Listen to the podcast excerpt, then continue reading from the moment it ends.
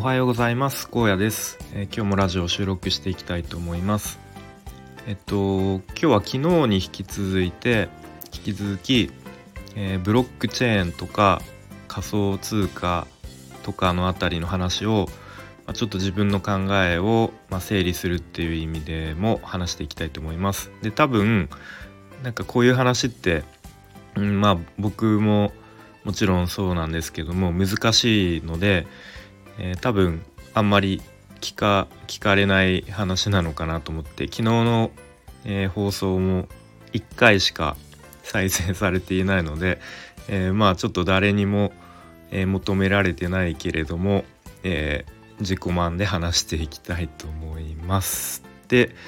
と今日はとトークンっていうものについてちょっと話していきたいと思っています。でえー、っとまずその前にとブロックチェーンの技術っていうのは、えー、まあ、僕たちが、仮想通貨を、所有してくれているっていうことを証明してくれる技術だそうです。まあ、ちょっとこれだけ言っても何のこっちゃっていう感じなんですけれども、えっ、と例えば今までは国や企業を経由しないと証明ができなかった権利っていうものがいろいろあるんですけれども例えば証券とか株とかえっ、ー、と選挙権まああとは、えー、まあアートとか音楽とか、まあそういうえっと権利ですね。いわゆる。そういうのをブロックチェーン上でと自分が権利を持っているっていうことを証明できるようになるということだそうです。でそんな感じでブロックチェーン上で、えーとまあ、何かしらの価値を証明しているプログラムっていうのがトークンと呼ばれるそうですね。まあ、これもちょっといまいちふわっとしているんですけども例えば、えー、日本には、まあ、円という、えなんだ？貨幣が貨幣？円があります日本には。で、まあ、一方、えー、商店街には、えー、その商店街に使える商品券があるありますね。えー、でトークンっていうのはその商品券みたいな感じで、えーと自由な権利証明書を作ることができるそうです。うん、まあこれもなんか分かるようで分かんないようなっていう感じですよね。で、えーと、トークンには大きく分けて2種類あります。で1つがファンジブルトークン FT と呼ばれるもので、えー、みんなにとって同じ価値があるもの例えば1万円は、まあ、誰にとっても同じ1万円まあ当たり前ですよね。それに対してえー、ノンファンジブルトークン NFT と呼ばれるものがあります。でこれは、えー、個別に価値があるもの例えば、えー、席指定のコンサートチケットみたいなものを考えると,、えーと、例えば、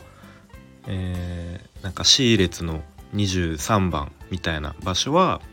もうその席しかないと。ということでそのノンファンジブルトークン NFT っていうものは替えが利かない唯一無二のもの、えー、ということです。で、えー、さっき言った FT っていうのは足し算ができます。例えば商品券は、えー、1,000円券3枚だと3,000円として使える。のに対して NFT っていうのは個別のものなので、えー、足し算ひとまとめにできないという考えですね。えー、チケットっていうのは指定席なので、えー、まあ、個別の席として判断される。うーんなんか分かるような分かんないようなって感じですね。えー、っとでトークンっていうのはなんか株トークンとか、えお金トークンとか、まあ、音楽トークンとかなんか家の鍵トークンみたいななんかいろいろなものが、えーと、作作り出されることがあるそうですね。で、えー、っと例えば企業が発行するポイントみたいなものは、えー、もし企業が倒産したり、えー、またそのポイントのサービスを停止、えー、してしまうとそのポイントは失われてしまうと。でも、えっと、トークンとして発行されたポイントっていうのは、まあ、企業とは無関係に残り続けるっていうことだそうですね。でえっ、と、まあ、そのお金トークンみたいなものを考えた時に、えーまあ、そのあるコミュニティの中での中でしか使えないお金をこう作ることができると。でその時にそのお金トークンっていうのはどんな機能が必要なのかなっていうと、えーまあ、お金っていう機能だと、えー、交換ができる、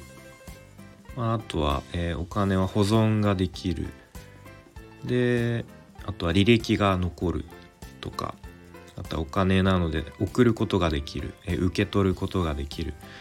とかあとお金の名前があるとか。そのお金のデザインがあるとか。何かいろんなそういう機能が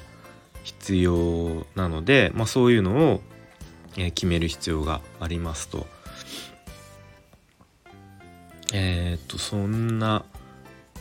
ざっくりとトークンの解説についてはそんなところですね。えっ、とまあちょっと僕も全然理解ししきれてないんですけれどもまあ、どうやらそのえっ、ー、とそのさっき言ったノンファンジブルトークン NFT っていうのは、えーまあ、個別に価値があるもの、えー、替えが利かないもの唯一無二のものなんかそういうのにえっ、とそういうのにというか、えーまあ、自由自由にその権権利をなんか作ることができるみたいな技術だそうですね。でなんかそういう技術を例えば何だったかな、まあ、誰かが描いたえっ、とまあアート絵があったとしてそれをこうネット上で、えー、売買というかした時に、えー、その誰々さんがえー、最うん誰々さんが描いた最初に描いた絵みたいなものにもう価値がつくと、えー、そのそれその絵にも個別の価値がつくみたいなものかないやちょっと分かんないですね違うかもしれないですけど、まあ、要はそのネット上で、えー、価値がつけられるっていうあの技術なのかなっていうふうに思ってます。でまあそれによって、まあ、今後多分いろんな可能性があの出てきてそれによってまたこう世界がというか大きく変わっていくのかなって思うところなので、まあ、ちょっと引き続き、えー、少しずつ勉強して、えーまあ、ブロックチェーンだとかトークンについてまあ、ちょっと人に説明できるぐらいの知識をつけていきたいなと思っています。ということで今日は、えー、またなんかまとまりのないというかざっくりふわっとした話でした。はい。ということでこの辺で終わりたいと思います。聞いてくれてありがとうございました。